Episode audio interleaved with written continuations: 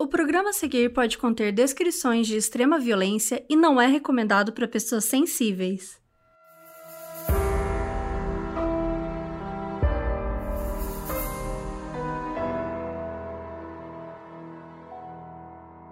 Oiê, aqui é a Mabê. E aqui é a Carol Moreira. Hoje a gente vai contar a história de um cara que teve uma infância traumática, problemas mentais e pouca perspectiva de futuro. Era a vida do Henry Lee Lucas até que ele virou uma celebridade da noite pro dia, lá nos anos 80. Isso porque ele assumiu ter matado mais de 200 pessoas. Ou seja, ele era, naquela época, o mais notório serial killer dos Estados Unidos. Chocando a polícia e a mídia, Henry se tornou protagonista de uma história cheia de manipulação policial, crimes e reviravoltas dignas de um filme de suspense. O único problema é que nada disso era verdade, e ele enganou centenas de policiais e profissionais relacionados ao caso. Essa história foi contada na minissérie documental da Netflix O Assassino Confesso. Com vocês, a história de Henry Lee Lucas.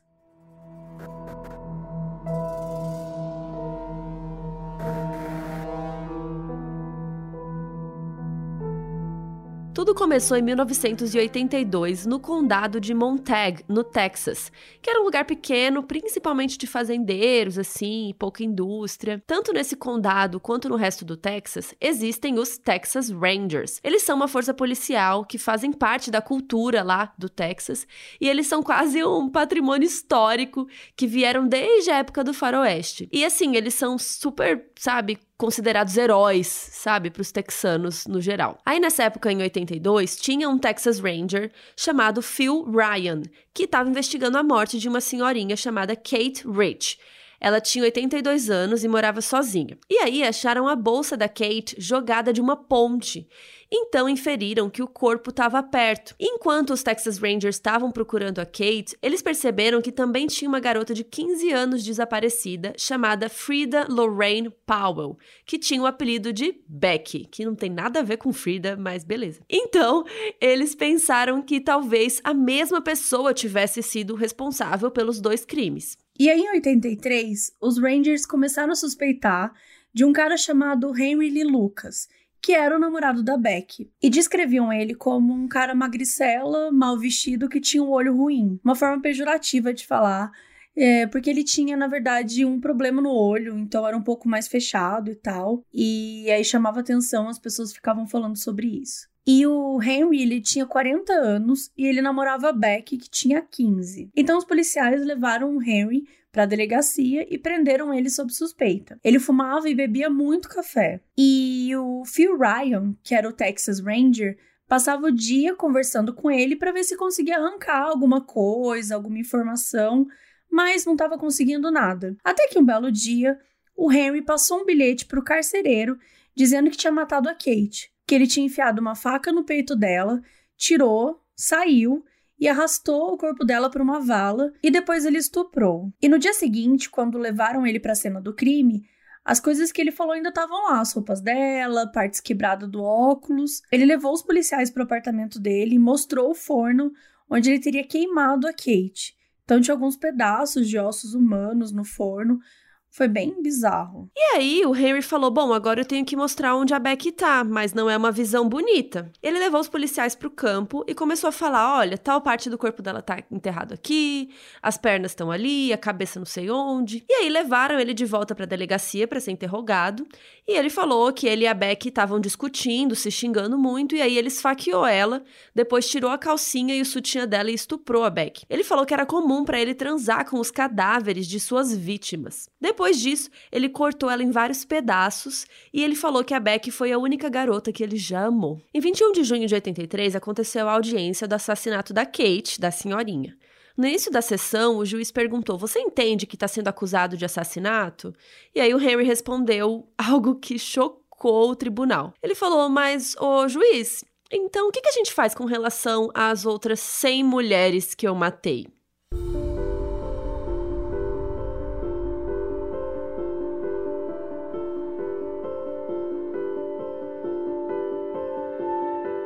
Henry Lee Lucas cresceu na zona rural da Virgínia, uma casinha pequena em ruínas.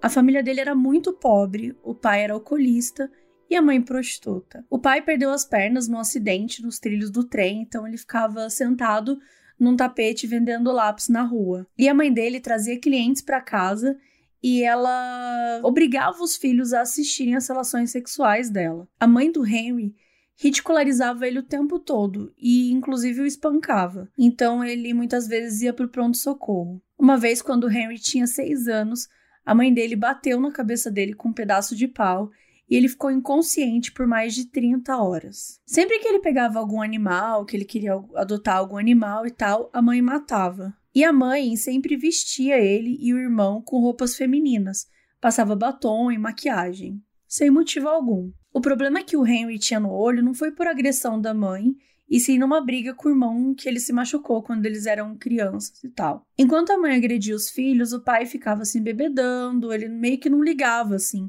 para a família. E era muito comum o pai dele ficar bebendo e acabar dormindo do lado de fora da casa. Quando o Henry tinha 13 anos, isso aconteceu de novo.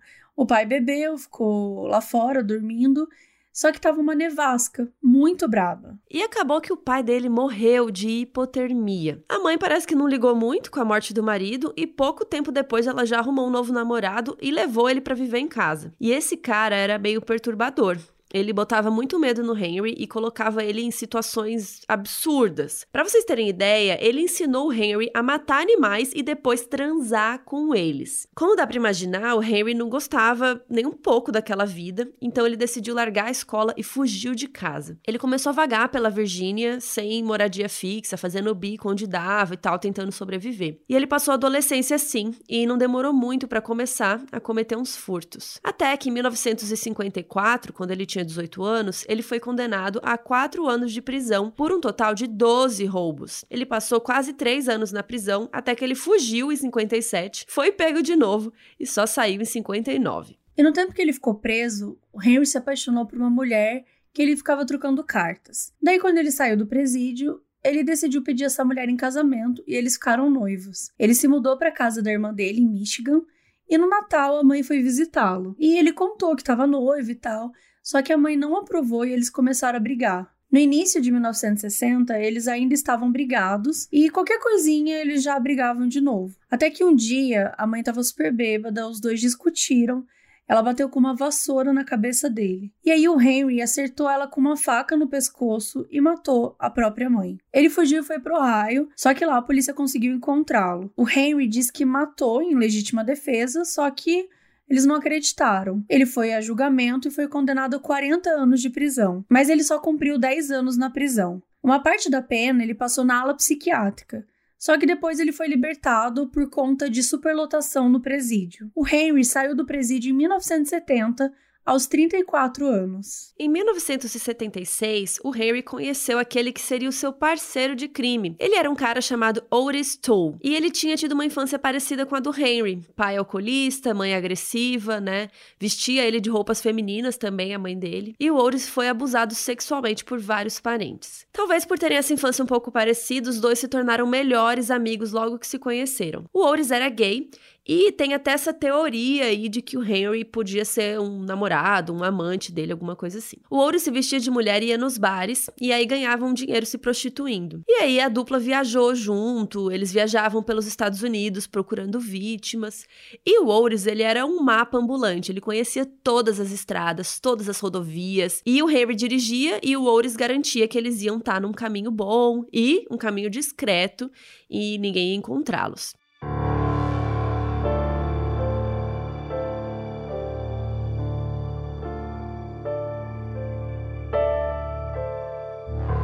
Voltamos então para 83, né? Quando Henry disse que ele matou mais de 100 mulheres no tribunal. Ele foi levado imediatamente para o interrogatório e ele contou que matou a mãe, que depois disso ele parou de se importar, não ligava mais, que saía matando por impulso. Ele contou que ele foi em várias cidades, que cada vítima ele matava de um jeito e que até então ninguém nunca tinha desconfiado dele. O Phil Ryan ficou encarregado de arrancar o máximo de informações dele sobre as outras mortes, só que ele não sabia nem por onde começar, porque era muita morte. Então ele dava meio que uns papéis pro Henry e falava assim: ah, se você lembrar de alguma coisa, anota. E o Henry fazia vários desenhos das vítimas, colocava nas laterais o nome, a maneira como matou, várias coisas. E a polícia ficava tentando conectar. E, cara, os desenhos dele não eram feios, né? Eram até não, bem feitinhos os desenhos. Eram bem, eram bem feitinhos. E ele foi julgamento pela morte da Beck e ele chorou muito durante o testemunho, assim, falando que amava ela, que eles estavam brigando e que ele lembrava muito da última cena dele colocando a faca no peito dela e tal. O advogado dele tentou defender que era um crime passional, que é quando a pessoa que comete o crime está sendo movido por algum sentimento muito intenso, que seria no caso aqui o amor, né, bem entre aspas. E na época o advogado achava que se tivesse que se falasse sobre isso, ah, ele amava tanto e tal, as pessoas iam acabar ficando com pena e ele poderia ser liberado. Só que não aconteceu e o Henry foi condenado à prisão perpétua. E agora a gente vai apresentar três personagens importantes para essa história toda. O primeiro deles é o xerife dos Texas Rangers, o Jim Botwell. Na época, ele estava investigando uma série de assassinatos que aconteceram entre Austin e Dallas e ele achou que podia ser o Henry. Ele conseguiu um mandado para transferir o Henry de onde ele estava para a delegacia dele, em Georgetown, e lá ele ficou em uma cela de segurança máxima próxima. E o xerife Botwell mandou uma força-tarefa para catalogar todos os crimes do Henry. E o escolhido para liderar essa força-tarefa foi um dos Texas Rangers chamado Bob Prince. E a função deles não era propriamente investigar o Henry, e sim facilitar a comunicação entre todo mundo que estava investigando. Tinham policiais de várias cidades e estados com crimes que teoricamente podiam ter sido cometidos por ele. E a força-tarefa tinha a função de catalogar isso e deixar esses policiais irem interrogar o Henry para ajudar na investigação. Até montaram uma sala de entrevistas fixa para isso. Ao todo, foram uns mil policiais que interrogaram o Henry durante meses.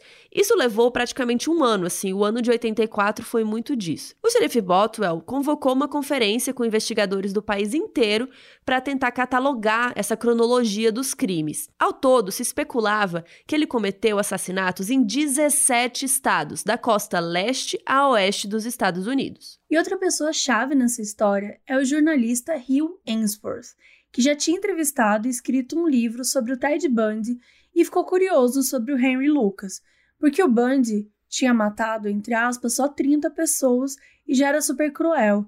Então imagina esse cara que tinha matado pelo menos 100. Então, o Hill começou a visitar o Henry e entrevistou várias vezes. O Henry dizia que era pobre, que o pai dele era um bêbado, né, que não fazia nada da vida, que a mãe era prostituta, que levava os clientes para casa, enfim, contava, contou um pouco da infância dele. E o Henry tinha dois danos no cérebro, no lobo frontal e temporal, que era fruto de um traumatismo craniano que aconteceu quando ele tinha entre 5 e 10 anos. E outra pessoa importante é a irmã Clem, que se tornou porto seguro do Henry quando ele foi preso. Então ela visitava os presídios, fazia orações, dava bíblias para os prisioneiros.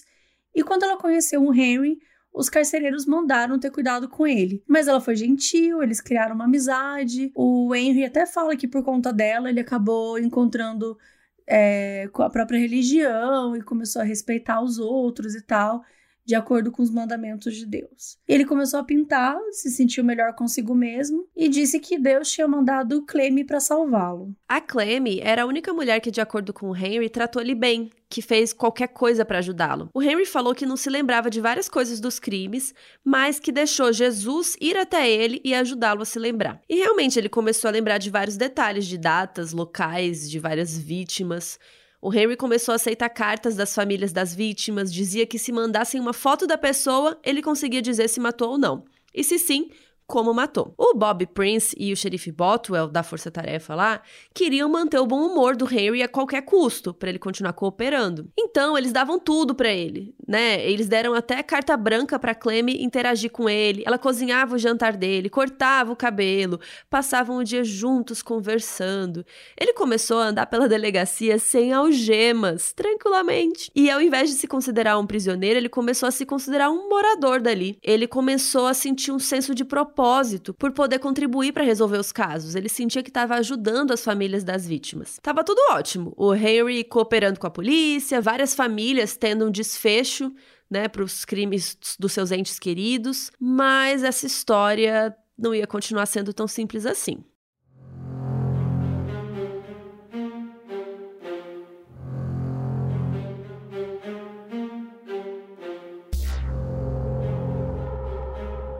Em fevereiro de 84, o Henry ainda estava na delegacia de Georgetown e já tinham 47 casos confirmados por essa força-tarefa. E aquele jornalista do Ted Bundy, o Hugh Ainsworth, ele teve acesso livre por mais ou menos uns seis meses. E o Henry contou para ele que considerava o xerife Botwell como um amigo e até mesmo como uma figura paterna. Só que quando o Henry ficava com o jornalista sozinho, ele falava umas coisas estranhas, tipo, eu não fiz todas essas coisas, eu tô inventando.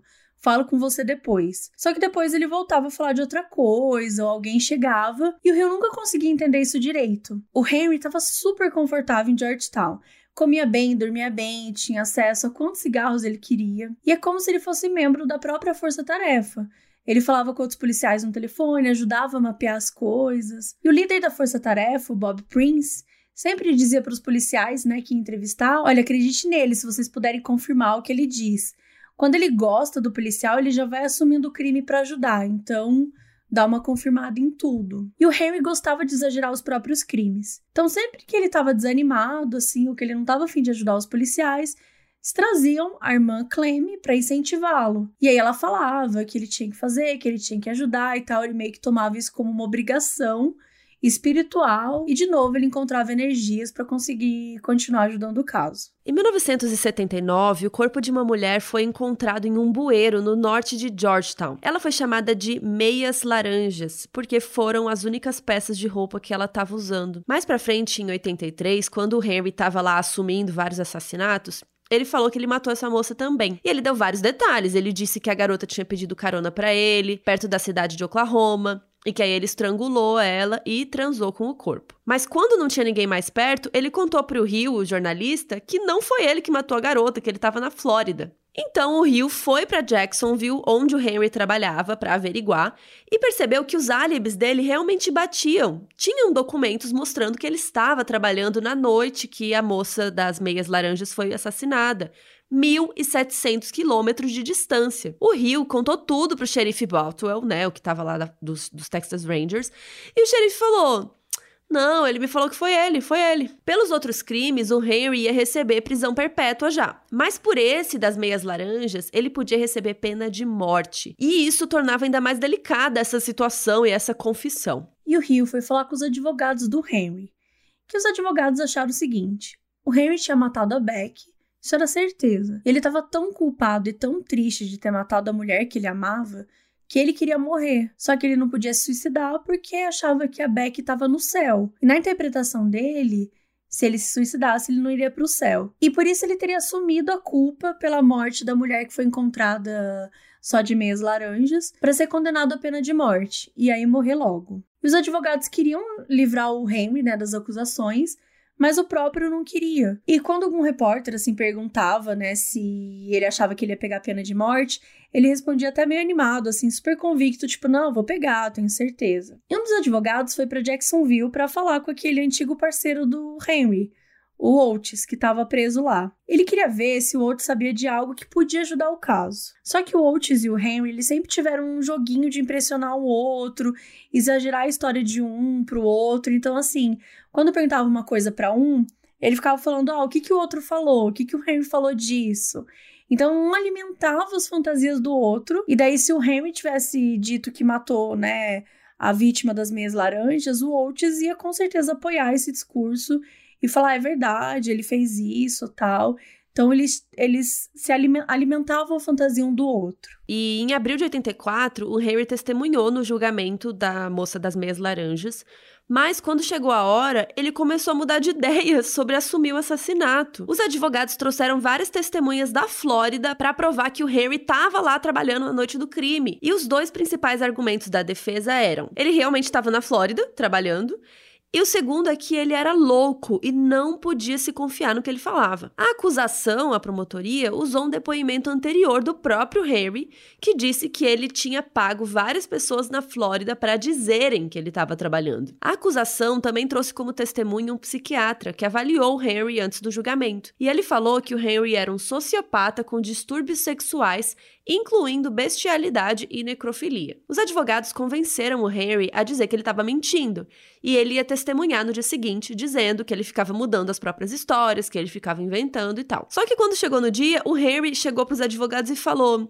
Então, eu não vou testemunhar, não, mudei de ideia. E os advogados desconfiaram, né, que o xerife Botway tinha falado com o Henry para ele poder manter a história e tal mas não tinha muito o que fazer. O Henry foi condenado à pena de morte. Enquanto ele era levado para a viatura, um repórter perguntou o que, que, ele achava da condenação e ele respondeu: Tô feliz, era isso que eu queria. Ao invés de ser mandado direto para o corredor da morte, num presídio e tal, ele passou um tempo preso em Georgetown, ajudando a força-tarefa dos crimes dele. Em maio de 84, tinha 107 casos confirmados. Em junho, 135. Em julho, 148. Gente, no fim do ano já eram mais de 200 casos confirmados. Ele foi mandado por uma viagem por vários estados do país para ajudar os policiais de cada estado. Então ele chegava num lugar assim, ó, aqui eu cometi isso aqui, isso aqui, isso aqui. Ah, você fez isso aqui? Ah, não sei, deixa eu ver. Às vezes falava que sim, às vezes que não.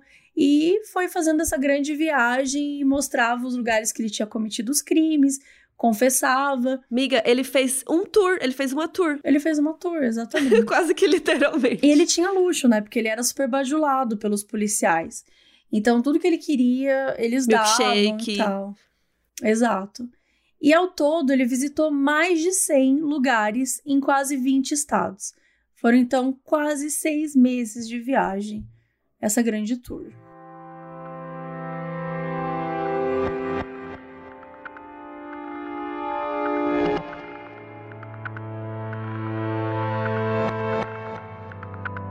Henry Lee Lucas estava naquela viagem lá de seis meses para assumir os crimes em vários lugares. E durante essa viagem, um dos locais que ele visitou foi a cidade de Lubbock, no Texas. E tinha o caso de uma moça chamada Debbie. Era uma menina super educada e tal, e ela se casou aos 18 anos, logo depois de terminar o colégio. A última vez que a viram foi no aniversário do pai dela, em agosto de 75. E aí a família saiu para jantar, deixaram ela em casa. A irmã mais nova, a Liz, ia passar a noite com ela, mas de última hora a mãe não deixou. E eles foram para casa e mais tarde receberam uma ligação do marido da Debbie, dizendo que ela tinha morrido. Ela tinha sido esfaqueada 15 vezes. E aí, só nove anos depois, veio a confissão do Henry. Ele contou do assassinato com tantos detalhes que a polícia ficou até assustada com a memória dele. Só que a família da Debbie não achou que estava certo isso não porque o Henry falou na confissão que ele entrou na casa por uma porta, assim, assim, assado. Mas, de acordo com a mãe da Deb, aquela porta tinha um armário na frente.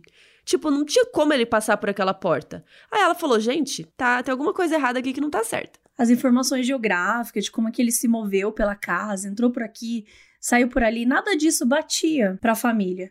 Então eles foram para a mídia e divulgaram que achavam aquilo tudo uma farsa. O Henry ficou ofendido de não ter acreditado nele e a polícia não ligou muito. Então os pais decidiram investigar assim por eles mesmos. O Bob e a Joyce eles passaram meses viajando, visitando pessoas que conheciam o Henry para conseguir provar que ele estava em algum outro lugar na noite do crime. Eles foram para Maryland eles conheceram a Betty Crawford, que tinha sido casada com Henry. E a certidão mostrou que eles se casaram no mesmo dia que o Henry estava supostamente na Pensilvânia cometendo outro assassinato. A Betty falou que o Henry era cruel e que ele tinha molestado as duas filhas mais velhas dela. Descobriram que ele estava preso que ele tinha saído da prisão dois dias antes do assassinato da Debbie e que ele estava morando com a irmã em Maryland quando a Debbie morreu. Ou seja, né? Tava muito estranho tudo isso aí. Os Lemons foram para Georgetown falar com o líder da força-tarefa, que era o Bob Prince, e levaram os documentos que provavam e tal que eles estavam dizendo. O Bob disse que não podia fazer nada e que era para eles falarem com a polícia de Lubbock. E eles foram falar com a polícia de Lubbock e eles nem aí. Outro caso importante foi o da Rita Salazar, que aconteceu em novembro de 78. Ela era uma adolescente que morava em Georgetown com a família. Ela estava no ensino médio e era flautista. Uma noite, ela e o namorado, Kevin, saíram para um shopping em Austin, no Texas, para ver o filme O Expresso da Meia-Noite. Voltando para casa, eles ficaram sem gasolina na estrada. E na manhã seguinte, ela não tinha voltado para casa. Depois de alguns dias, a polícia encontrou os dois corpos, o da Rita e o do namorado. O Kevin tinha sido morto com seis tiros na cabeça e a Rita tinha saído correndo por um campo e foi morta com um tiro na cabeça. Encontraram ela em Waco, outra cidade do Texas. Seis anos depois, em 84, tava lá Henry Lee Lucas assumindo o crime. Ele disse que naquela noite ele estava caçando vítimas com o Otis, que eles encontraram um casal sem gasolina, ofereceram carona, e quando Kevin saiu do carro, o Otis atirou nele. E aí, de acordo com ele, eles pegaram a Rita, dirigiram cerca de 88 quilômetros até chegar em Waco, e foi lá que eles supostamente mataram ela. Outro crime que o Henry confessou foi o assassinato da Maria Apodaca. Era uma senhorinha cuja casa foi assaltada e ela foi brutalmente assassinada e estuprada. O crime aconteceu no dia 27 de maio de 83, mas o Henry só confessou dois anos depois, em 85. O advogado de defesa tentou desmoralizar né, a acusação, provando que ele não tinha cometido vários dos casos que tinham sido acusados antes. Poderia ser que esse ele também não tivesse né, cometido, estava lá tentando plantar dúvidas nas pessoas. No fim do julgamento, o juiz decidiu que o Henry realmente não tinha matado a Maria e que a confissão dele não valia nada. Em abril de 86, o procurador-geral, Jim Mattox, apresentou um relatório de um ano reunindo todas as provas que o Henry estava em outros lugares durante os crimes que ele supostamente tinha cometido. E se o Henry estava sendo considerado né, culpado por crimes que ele não cometeu, então tinha alguma coisa muito estranha acontecendo, né? Não estava investigando direito as coisas que ele estava falando. Enfim, é o que a gente sempre fala aqui. As confissões podem acontecer de diversas maneiras. A gente sabe que confissão não significa necessariamente que a pessoa fez. Você precisa também ter uma série de, de situações, de evidências, de investigação. Precisa uma, investi uma mínima investigação ser feita, né? uma mínima então, não, uma então, máxima, uma né? mínima, uma máxima, eu diria. Mas nesse caso nem mínima teve. Então, obviamente, todo mundo, né, falou, pô, né, foi lá pro Prince para entender o que, que o Bob Prince tava, como tava fazendo da vida.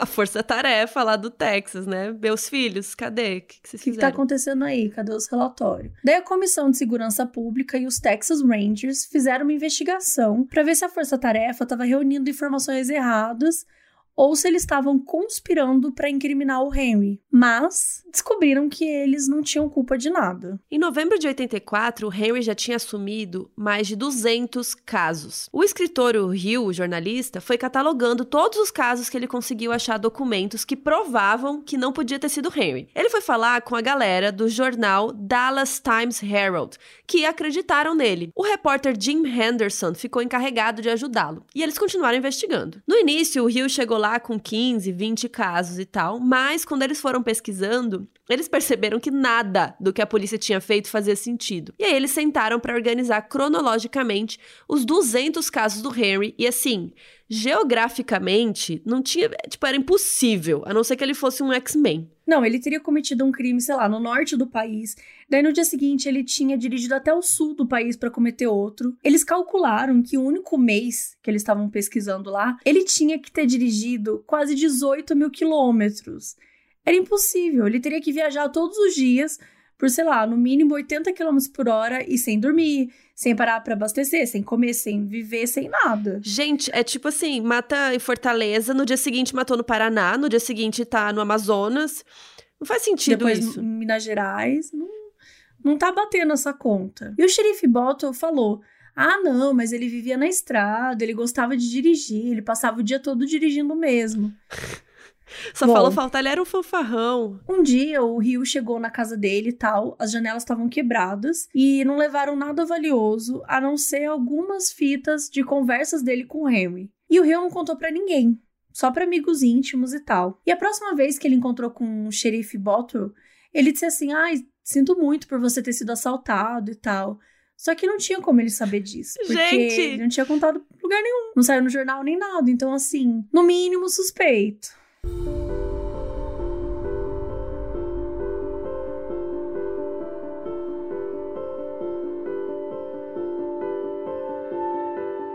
Agora vamos falar de um outro personagem que vai ser muito importante aqui nessa história. O nome dele é Vic Fiesel e ele era promotor em Waco, no Texas. Desde pequeno, ele sempre admirou os Texas Rangers e ele tinha o sonho de se tornar um deles. E ele foi eleito só com 32 anos como um dos promotores lá e ele foi um dos mais jovens da história. O promotor, vocês já sabem, né? Quem assiste aí o FAC, assiste não, né? Ouve o FAC, de jurada e tal, vocês já sabem. É a pessoa responsável por defender os interesses da lei, né? Então, da sociedade. Então, o promotor acusa, geralmente. Inclusive, eu fui chamada para ser jurada de novo, hein, gente? Vem aí. Vem aí. Enfim, a eleição do Fiesel deu super certo. No mandato dele tiveram a maior taxa de condenação do estado, que no caso seria bom para eles, né? E eles pediu para levarem o Henry para Waco para ver a veracidade dos crimes que ele estava falando. E o Henry confessou três crimes lá, mas pro Fiesel nada batia. Ele falou: "Gente, Tá estranho isso aqui, vou investigar. E um dos casos já estava como solucionado. E os outros dois, o promotor falou: gente, tá cheio de furo essa história, não faz sentido. Ele pediu para um policial amigo dar uma investigada e eles entraram no site do Registro Criminal Nacional. E eles entraram, conseguiram é, olhar e tal. Quando eles voltaram para tentar conferir de novo, a tela piscou e apareceu acesso negado. Sendo que, assim, era um banco de dados da polícia. Teoricamente, eles deveriam ter acesso. E o Fiesel achou isso muito estranho. Como se alguém estivesse tentando esconder alguma coisa. Então ele se uniu com o Hugh Wainsworth, né, o jornalista, que não tinha contado que foi assaltado do nada descobriram. E os dois compartilharam o que descobriram sobre tudo isso. E aí, no dia 14 de abril de 85, saiu um artigo do Rio lá no Dallas Time Herald, de novo, expondo tudo que descobriu e causou aí esse grande estardalhaço na mídia. E apareceu uma detetive que era a Linda Irving, que dizia ter provas de que o Henry estava mentindo. E a Linda trabalhava como detetive da polícia há 27 anos. Hoje ela é aposentada e tal, mas ela foi a primeira mulher a participar da divisão de homicídios na polícia de Dallas. Nos anos 80, ela foi em Georgetown interrogar o Henry e ele contou sobre 10 assassinatos que ele tinha cometido em Dallas, no local que ela trabalhava. Só que ela percebeu que os relatos não batiam com as informações dos casos não resolvidos que ela tinha da cidade dela, né? Então, aí o que, que ela fez? Ela, com a instrução dos outros policiais lá, ela criou um arquivo falso de um crime que nunca aconteceu. Gente, eu amei esse, esse bafo. Não, ela foi muito esperta. Foi, tiraram fotos falsas, criaram uma história, nananã, criaram toda uma historinha, levaram várias papeladas e deixaram assim na mesa para ver se o Henry confessava. E, gente, ele confessou um crime que não existia. E aí a Linda falou: Amore, você está mentindo, né? Aí, aí ela. Essas exatas palavras. Ela falou: Amore. Amore. Com o jornalista o Rio e o promotor o Fiesel juntos, aí ela botou a boca no trombone, né?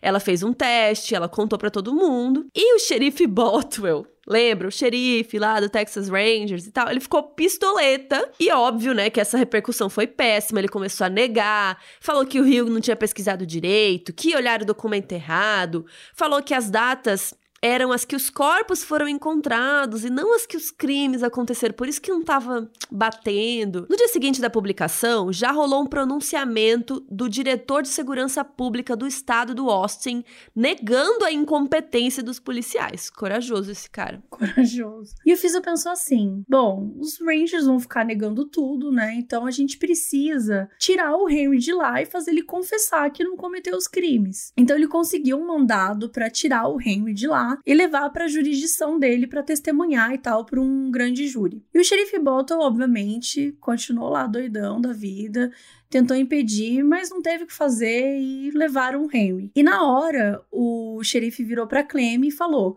ele vai ter desejado nunca ter ouvido o nome Henry Lee Lucas. E a Clem começou a visitar o Henry em Waco e ficou preocupada com a saúde mental dele, porque ele estava super deprimido, confuso ele falava umas coisas tipo, ah, eu achava que eu tinha matado aquelas pessoas, será que eu matei mesmo?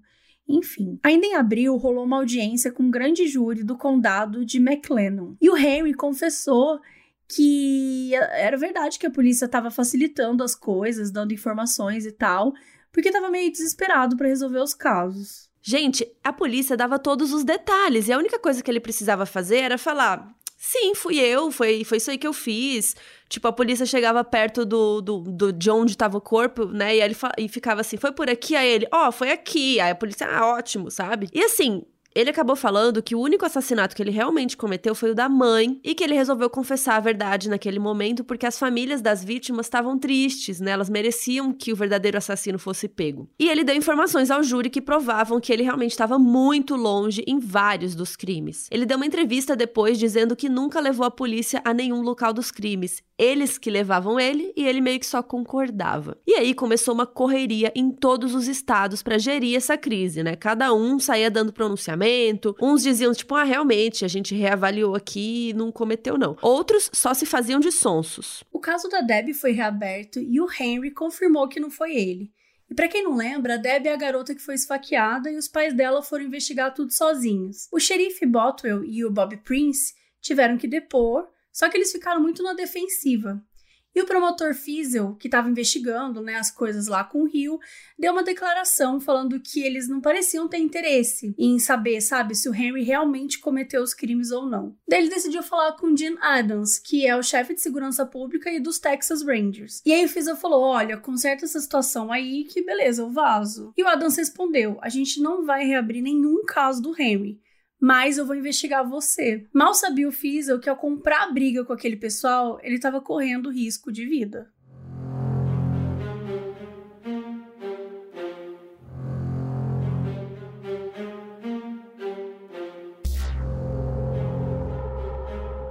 Gente, esse caso tem tantas coisas loucas, né? Porque, primeiro, vamos. Eu queria propor um debate aqui. Qual é a do Henry? Eu acho que realmente ele tem algum transtorno mental, porque não é possível, né? A pessoa sair assumindo crimes que nunca cometeu. E assim, tudo bem, a gente já viu casos de confissão forçada, né? Coisas assim, mas não parece que foi tão forçado no caso dele, né? A gente parece que ele quer atenção, parece que ele tá curtindo ali, né? Uh, diferente do, do que a gente costuma ver, às vezes, nesses casos forçados, que a polícia é extremamente violenta, aqui parece que ele tá querendo agradar. Então, ele tem uma coisa que é muito dita, né, até no, no documentário, fala um tempo todo que ele conseguia ler as pessoas e ele dava o que elas queriam. Então, se a pessoa ia ficar triste dele dar uma resposta, ele não dava essa resposta. Ele ia mudando. Então ele tinha essa, ao mesmo tempo que ele era um cara simples e o QI dele era super era super baixo, ele tinha essa inteligência emocional, essa leitura emocional de conseguir ter essa leitura mesmo, ver, esperar o que as pessoas querem e dar para ela o que elas querem. Só que, gente, não é assim que funciona. E a gente vê muito isso de reconhecer, de, de ter o reconhecimento. Porque isso é uma coisa que é dito também. Ele era um ninguém. Ele era uma pessoa que ninguém se importava, era uma pessoa que era vista como uma pessoa estranha fisicamente. Então tem essa. Existe uma certa. um repúdio da, da sociedade, sabe? De de alguma forma já marginalizar essa pessoa. A própria mãe, não... a própria família. Então ele era uma pessoa rejeitada, ele era uma pessoa que tinha provavelmente autoestima é, muito fragilizada. Então quando de repente todo mundo quer falar com ele, ele é o momento, ele é o cara que vai responder tudo. Ele é o, e aí ele viaja, e aí ele vai para um lugar, ele conhece cidades novas, ele conhece pessoas novas, todo mundo trata ele bem e dá atenção, né, para ele. Todo mundo dá atenção.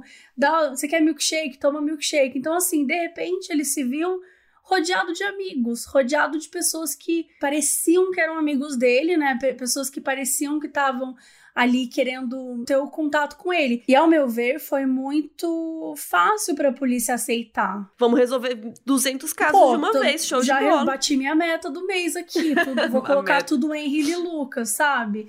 Tipo, não é assim que funciona. É tipo, vai colar na escola, assim, ah, Não é... Gente, ele literalmente assumia todos os casos. Você chegava, imagina, para as pessoas mandarem uma carta para ele olhar a foto para ver se ele matou ou não.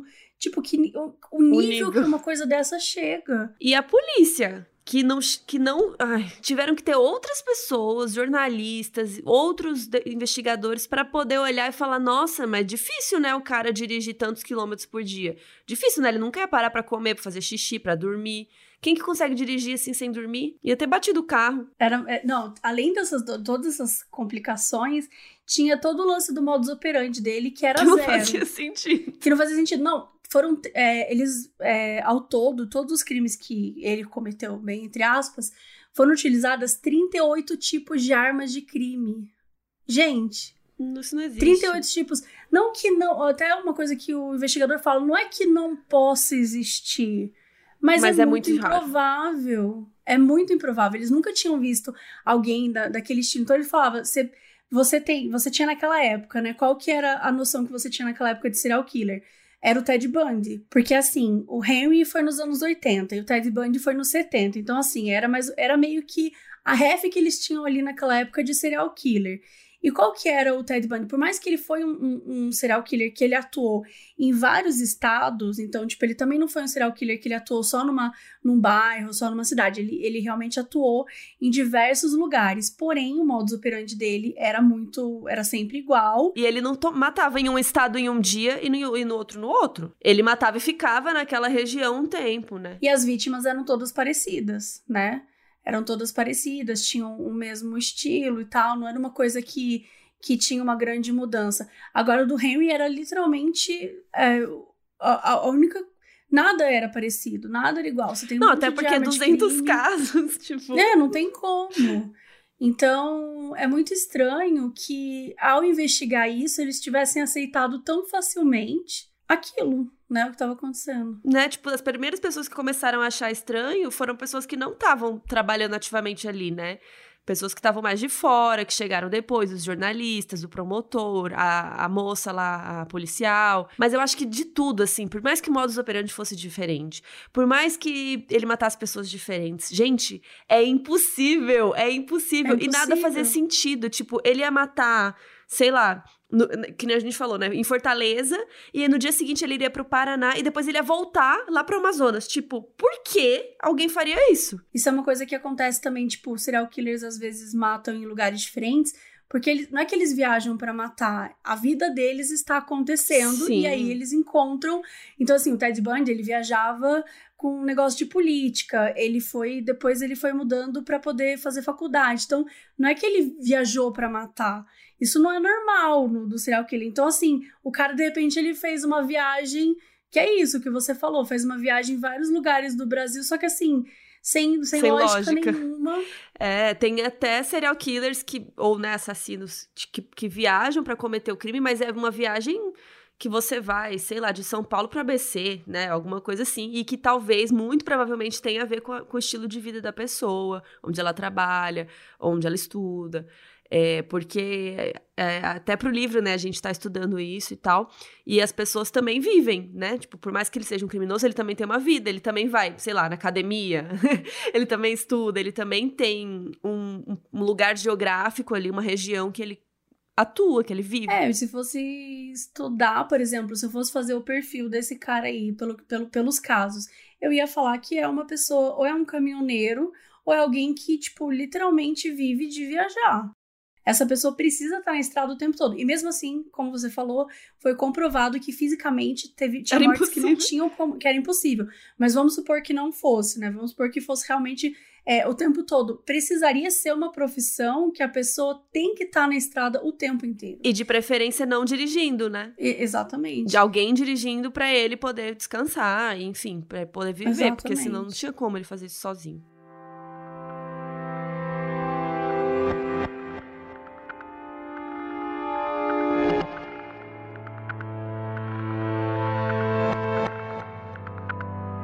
Bom, então o Fiesel queria, né, tava investigando tal, ele falou para o pessoal consertar, e aí o Jim Adams, que era o chefe de segurança pública lá e do Texas Rangers também, o cara falou que ele ia investigar o Fiesel, né? Você tá investigando a gente, mas deixa eu investigar você também. E aí, pouco tempo depois disso, apareceu um jornalista acusando o Fiesel de várias coisas, tipo, aceitar suborno para dispensar motorista bêbado, tá envolvido em rede de drogas, aceitar suborno para decidir se a pessoa podia ter condições foram, assim, 11 rumores em três meses. Não, foi um festival de fake news, né? Total! E assim... Abriram as portas do robô no Twitter.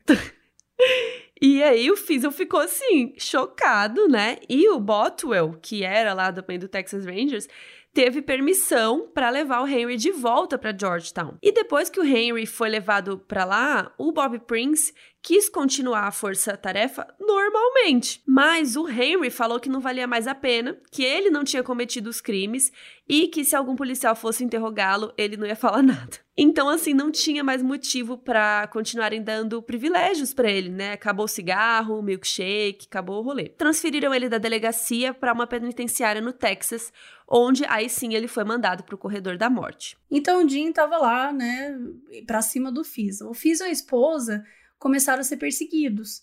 Então tinha umas pessoas rondando a casa deles, Eles encontraram um grampo no telefone e a esposa dele viu um homem perto do jardim, assim, meio estranho. E daí ela assustou ele e ele saiu correndo e fugiu pelo esgoto. E ela reconheceu esse cara que era um policial, já tinha visto ele no escritório do Fiesel. E aí, por último, mataram um cachorro do Fiesel. Ah, não. Não, levaram no veterinário, lá o veterinário falou que tinha sido envenenado, né? E, assim, começaram a perseguir real e e fazer esse monte de maldade, assim. E daí o Fiesel pediu ajuda, né, para um xerife aposentado, que era amigo dele, e começou a escoltar o Fiesel para casa, assim, para ele não ser pego, para não acontecer nada. O Fiesel recebia ligações anônimas dizendo como temos uma bala com seu nome escrito.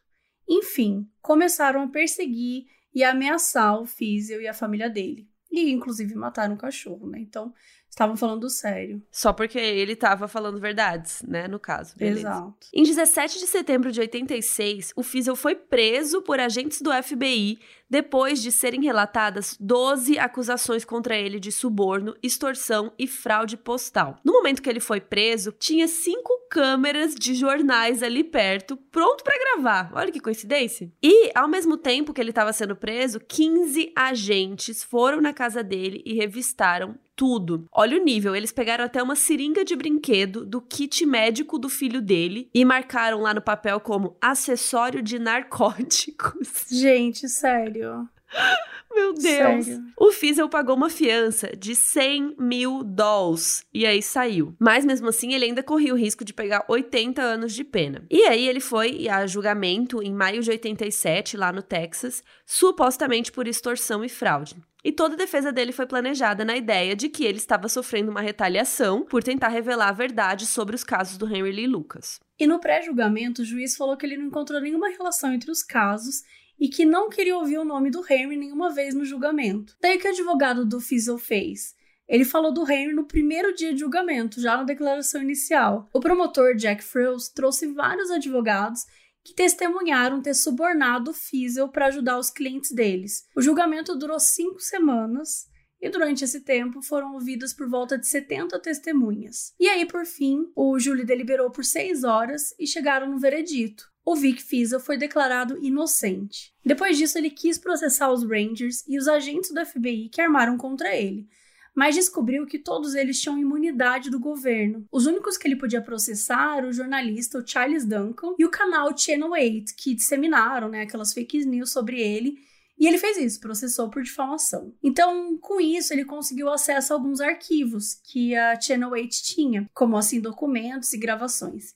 E analisando tudo, ele percebeu que uma conspiração começou logo depois dele tirar o Henry Lucas da delegacia de Georgetown. Naquela mesma noite, tinha acontecido uma reunião no escritório do xerife Botwell. Tava ele, o procurador assistente, um agente do FBI e o oficial do Departamento de Segurança Pública, Ron Boiter, que era braço direito do Jim Adams. Algumas semanas depois, o Boiter se encontrou num hotel com o jornalista Charles Duncan e deu todas as acusações contra o Fiesel para ele. O Duncan fez uma série de reportagens sobre o Fiesel, como a gente já sabe, aquelas lá, e o Boiter exibiu essas reportagens para um grande júri lá e eles permitiram que o Fiesel fosse acusado unicamente, por quê? Por causa das reportagens. Não tinha testemunha, não tinha documento, não tinha, tipo, prova. Era assim: olha essas reportagens aqui que falaram que ele fez tal coisa. Mas, gente. Fonte Zap. Fontes, minha cabeça. Em abril de 91, o Fiesel ganhou o processo de difamação, recebendo uma indenização, gente, Chuta aí na sua cabeça um número. Não vai chegar. Um, um número de indenização. 58 milhões de dólares. Ele entrou no livro do Guinness Book lá, o, recorde dos recordes, como a pessoa a receber a maior indenização por um caso de difamação. Eu achei justíssimo, porque ele realmente foi bem difamado. E assim, ele tava puto, né, cansado desses anos de armação e tal, então ele renunciou antes do fim do cargo, porque, né, tava esgotado. Acabou se divorciando, gente. E os filhos dele cresceram com traumas de perseguição. Coitado. Tudo isso porque ele quis ser justo, né? E o tempo foi passando e o xerife Bolton morreu em dezembro de 93. E ele virou um herói americano, né? O homem que prendeu o serial killer mais perigoso do país. Nessa mesma época, depois de ter ganho o processo contra o Channel 8, o Fiesel virou advogado do Henry, que estava no corredor da morte. Ele achava que quanto mais ele comprovasse os casos que não foram cometidos, né, mais dúvida lançaria na condenação dele e tal, pela morte lá da, da vítima que estava com as meias laranjas, e aí poderia atrasar a pena de morte dele. Então, assim, os dois assassinatos que, em teoria, o Henry realmente teria cometido foi da mãe dele e da Beck Powell. Só que o próprio Henry estava confuso falando da Beck. Às vezes ele ficava triste por ter matado ela, às vezes ele falava que ela estava viva. Então, tipo assim, você não tinha vestígios de nenhuma dessas mortes, entendeu? Não tinha DNA, não tinha nada. Não tinha corpo. E ele contou pro Fiesel que eles estavam viajando de carro uma vez e eles pararam e ele viu ela subindo num caminhão indo embora para sempre. Em um momento, quando ele estava no corredor de morte, o Henry começou a receber cartas de Cape Girardot, que supostamente eram escritas pela Beck. O Fiesel contratou um detetive e lá foram eles pro Missouri ver o que estava rolando. E eles encontraram a Beck viva. O nome todo dela era Frida Lorraine Powell. O que acontece é que ela era sobrinha do Oris, e aí ele levou o Henry para casa dele um dia e aí eles se conheceram. E ela confirmou toda a história do Henry, que ela tinha fugido com um caminhoneiro porque ela estava cansada de ser pobre, de passar fome. E esse caminhoneiro teria se tornado o marido dela. E aí o Fiesel conversou com ele também e tal. E aí o Fiesel levou a Beck pro Texas, onde ela fez um teste de quê? Um teste de polígrafo e confirmou. O teste deu ba batata, certeza. Ela arrasa, ela é a Beck, beleza. E aí eles foram a público, falaram que a Beck estava viva, ela deu entrevistas. Então, assim, se ela estava viva, ele não tinha assassinado ela, então ele não podia ser condenado por isso, né? E o mais importante, ela ainda contou que ela estava com o Harry na noite em que a vítima das meias laranjas tinha morrido. Mas, como ela seria a testemunha-chave para a libertação do Henry, o Fiesel queria ter certeza, né? E aí o que, que ele fez? Ele sentou para bater um papo com a Beck e pediu para a esposa dele ir fuçar na mala dela. Ele falou: Ó, oh, vou ficar aqui conversando com ela, você vai lá dar uma fuçada. E a esposa dele encontrou algo que mudou todo o rumo da investigação.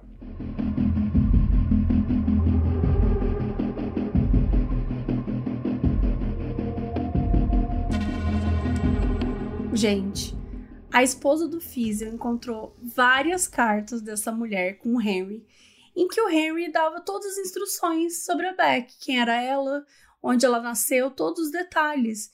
Então essa mulher era uma impostora. Ah, era fake! Era, era um grande fake, entendeu? Era uma grande teste de polígrafo que fez e assim, não precisava, entendeu? Não, é por isso que não se confia no teste de polígrafo, né, gente? Exatamente. Não serve para nada. Ele só mostra se você tá nervoso ou não. E claramente ela era uma atriz perfeita.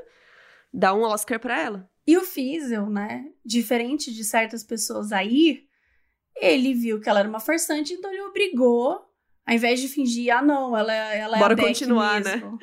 né? Bora continuar. Não, ele falou: agora você vai falar então lá na mídia, você vai admitir que você é uma golpista, que você é uma farsante. Na verdade, o que, que a Beck era? Ela era uma fã do Henry que estava apaixonada, trocava cartas com ele e foi ideia dela fingir que era a Beck. E ela disse que ela já tinha visitado o Charles Manson e o John Wayne Gacy também. Que já tem episódio A gente já tem episódio aqui. dos dois, exatamente, hashtag publi. Tem episódio dos dois aqui no podcast, caso você queira conhecer um pouquinho da história deles. Mas, de uma forma geral, ela estava também buscando a atenção de algum serial killer, de algum assassino, de algum famoso, né, pelo visto. E o Fiesel ficou tão decepcionado que ele parou de representar o Henry. Vamos fazer uma pausa aqui. Por que, que ele ainda tá se metendo com esse cara, Gente, mano? Vai seguir Cara, sua ele vida. deve ter encontrado a Beck e falou: putz, eu tava certo o tempo todo, o Henry nunca fez nada. E do nada, ele lá mandando carta pra Beck. Ai, coitado do Fiesel, sabe? Tipo, ele só foi tentar falar a verdade, daí ele se ferrou, perdeu a esposa, sabe? Tipo, deve ter sido tão Sim. caótico na vida deles isso. E daí depois ele ainda vai, ele ainda vai ser advogado do cara. Não. Não, mano, ele queria tirar o cara. Porque é foda você ver um cara ser condenado à, à morte dessa forma, né? Injustamente, como tava acontecendo com o Henry. Mas ao mesmo tempo, a que custo, né? Que você tá fazendo isso. Ah, não, Então, vai assim- seguir sua vida, sério. Nossa. É. E o Henry ficou lá insistindo que não sabia de nada do esquema e que achava que ela era Beck sim. Sabe? Ficou lá tentando meter essa verdade aí de novo. É, eu nunca sei se ele realmente era confuso mentalmente, sabe? Se ele realmente tava. Sei lá, que ele não entendia, às vezes ele achava que entendia, ou se ele realmente tava fingindo, né? Não dá pra saber. É, não dá, não dá pra saber. Eu sei que, tipo. Até porque quando a gente olha pros profissionais de saúde que fizeram o diagnóstico dele fizeram o diagnóstico dele quando ele tinha matado 200 pessoas, né? Quando ele tinha não, cometido e era aquele da acusação. tanto de crime. Era da acusação. Então, assim, a gente né, não sabe direito o que aquilo quer dizer. Mas. E, e é complicado a gente chegar e dar diagnóstico, não é assim que funciona. Mas, assim, para mim, é inconcebível que esse cara não tenha um transtorno mental. Eu acho muito difícil, porque ele me parece ter muito esse. que é uma coisa que você que tem no Charles Manson, por exemplo, que é esse ideal de grandeza, né? De, de, quer, de quer ser conhecido, quer ser famoso, aí independente do que for, né? Independente da forma. Ele parece querer isso, mas ele não necessariamente faz isso através de crimes, e sim de mentiras. Ele vai se colocando em uma teia de mentiras e aí a dúvida resta saber é isso, se ele acredita nessas mentiras, se ele sabe que são mentiras, se às vezes fica confuso o que é verdade, o que não é. É, se ele tá alucinando, né, alguma coisa assim, tá tendo delírios. Eu acho que realmente ele tem alguma alguma, bom, mentira compulsiva, com certeza ele tem isso aí do diagnóstico em algum lugar.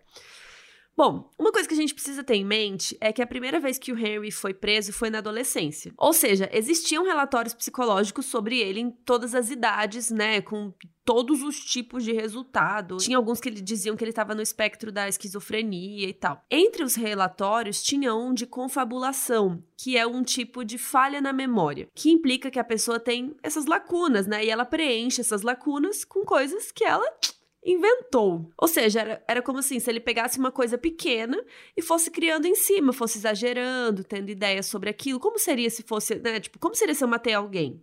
Ah, eu usaria isso, eu faria aquilo, eu enterraria assim, assado. E ele ainda completava a história com coisas que a pessoa que estava ouvindo ele queriam ouvir, né?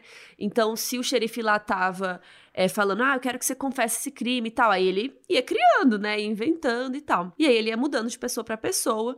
E por isso que às vezes ele mesmo se perdia nas versões, né? Se alguém perguntava de um jeito, ele respondia de um jeito. Se outra pessoa perguntava, ele respondia de outro. E ia se bananando. É, e aí o tempo foi passando e a morte do Henry foi marcada para dezembro de 1998 e seria com uma injeção letal. Ele tentou apelar, mas a solicitação foi negada pela justiça. E assim, né, o crime que ele foi condenado pela morte foi o estupro e assassinato da vítima conhecida como Meias Laranjas, que foi em 79. A única prova que a polícia tinha era a confissão dele, sendo que fazia anos que ele já negava ter cometido, né, tanto esse quanto os outros crimes. O xerife Bolton era a chave para a verdade, porque ele é a pessoa que desde sempre tinha manipulado o Henry para confessar os crimes só que nessa época ele já tinha falecido. Então começaram a aparecer algumas gravações que o Henry dizia pro Bottle que tinha algo errado, que ele não estava se sentindo bem, porque ele estava assumindo coisas que ele não tinha feito. E o Bottle tentava deixar ele manso, oferecer remédio,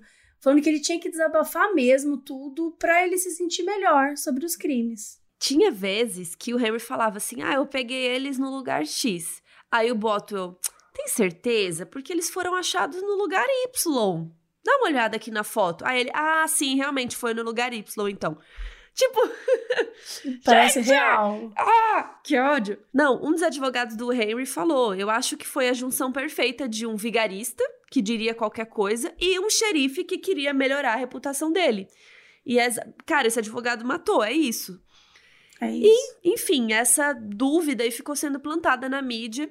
E a morte do Henry foi sendo adiada. E assim, se você acha que essa história não está confuso o suficiente, a gente veio trazer mais, um, mais uma confusãozinha, que o caso específico que deixou, enfim, tudo isso muito mais confuso, que é o da Carolyn Cervenka. Era uma jovem que ela desapareceu no condado de Williamson, que é o mesmo condado onde fica Georgetown. E o Botter tinha feito o Henry confessar esse caso anos atrás. Segundo o Henry, né, o que ele disse, ele teria tirado a roupa dela, teria estuprado, matado e depois de matado teria estuprado o cadáver. E ele deu detalhes super específicos.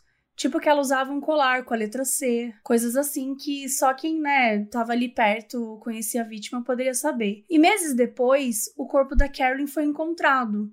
E ela estava dirigindo, teve um ataque epilético, o carro caiu na água e ela morreu afogada. Tipo assim, ela morreu afogada, ela não foi assassinada, estuprada, nada, ela morreu afogada. E ela tava com um colar com a letra C. E se o Henry Lucas nunca tinha visto aquele colar, nunca tinha visto ela, como é que ele conseguiu descrever o que ela estava usando? No fim dos anos 90, o governador do Texas era o George W. Bush.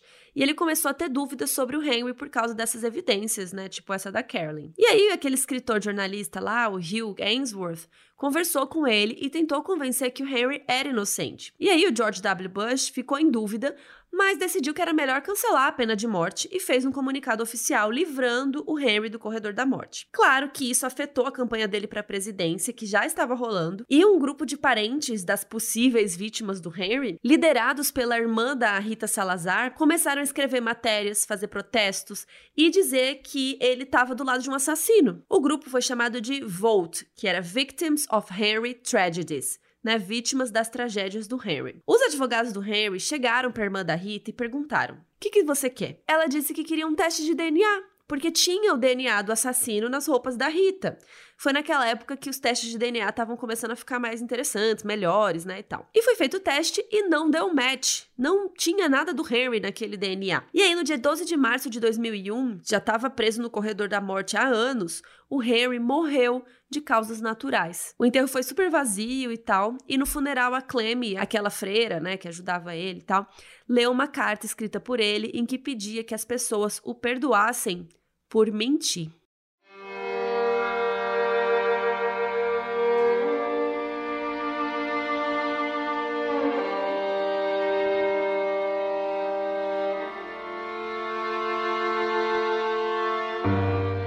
Gente, depois de tudo isso acontecer, dessa confusão toda, muitas pessoas, né, envolvidas com as vítimas do Lucas, do Henry, começaram a ficar confusa, né? E até hoje tem muitas mortes e dados que são, enfim, cheios de dúvidas, incertezas, perguntas que parecem que nunca vão ter respostas. Sete anos, né, depois do primeiro teste de DNA, o caso da Rita Salazar foi mandado para um novo laboratório de DNA em Waco. E como os investigadores tinham guardado todas as evidências do crime, ainda tinha a calcinha dela, que estava com o DNA da pessoa que teria matado. O DNA foi cruzado com um bando de dados assim que continha vários criminosos do Texas e resultou como pertencente a um cara chamado Benny Tigerina Jr. Em fevereiro de 2010, o Benny foi localizado e dois detetives foram falar com ele. Eles tiraram uma amostra bucal, assim, de DNA. Inclusive, essa, essa, esse momento mostra no documentário esse approach, né, dos,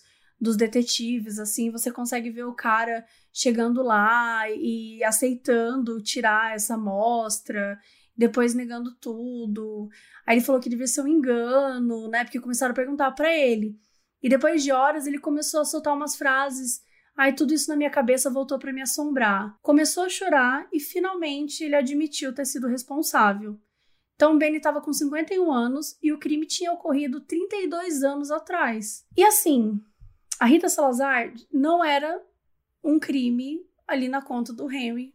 Mais um crime que não era da conta do Henry. Mas não é porque alguns verdadeiros assassinos foram localizados que todos foram. Por exemplo, tem a história da Anne Gilmore, que é filha de uma vítima.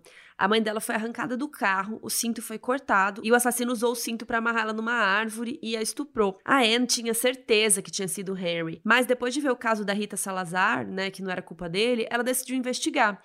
E aí ela foi encontrando o quê? Várias inconsistências, né?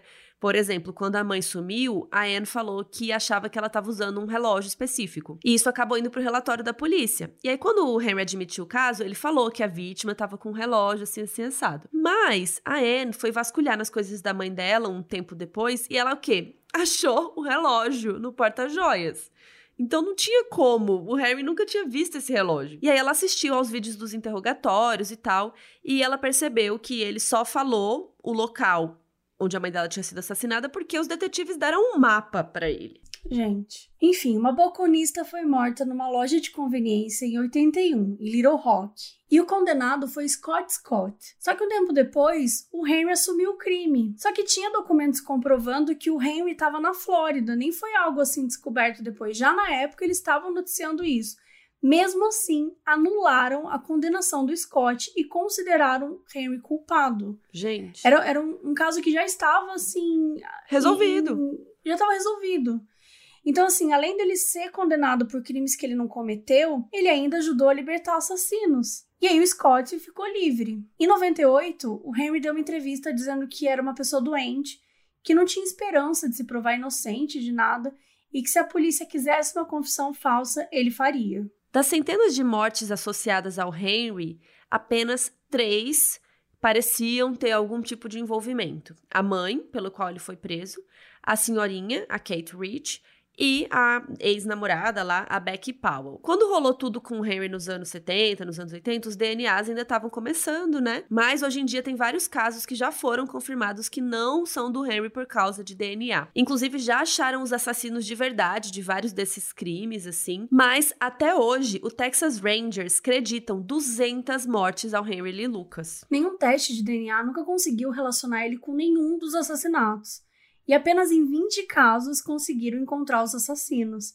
E a maioria dos casos nem foi reaberto, seja por considerarem insolucionados ou porque as provas esfriaram, ou apenas por falta de interesse em reabrir. Em 2019, a vítima das meias laranjas foi identificada como Deborah Jackson e o seu assassino nunca foi encontrado. E assim termina essa história que, infelizmente, ainda tem muitas pontas soltas e talvez a gente nunca resolva.